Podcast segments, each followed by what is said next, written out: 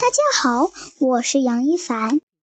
今天我给大家读一个《伊索寓言》里面的故事：装病的狮子和狐狸。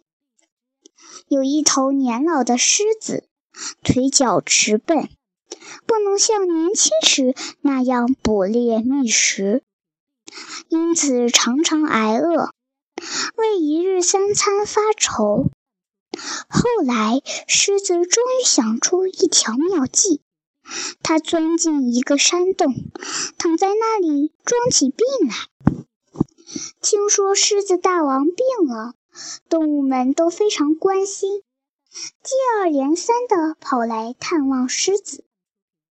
当这些善良的小动物靠近狮子时，就被狮子轻而易举地抓住。一个个被吃掉了。一天，聪明的狐狸也来看望狮子，识破了狮子的诡计。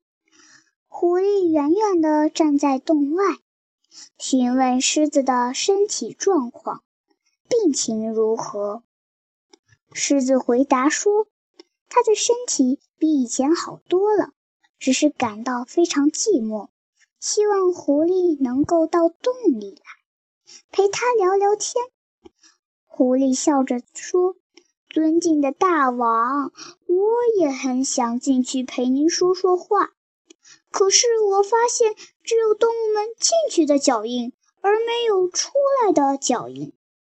聪明的人善于从别人的不幸中总结教训，避免灾祸。”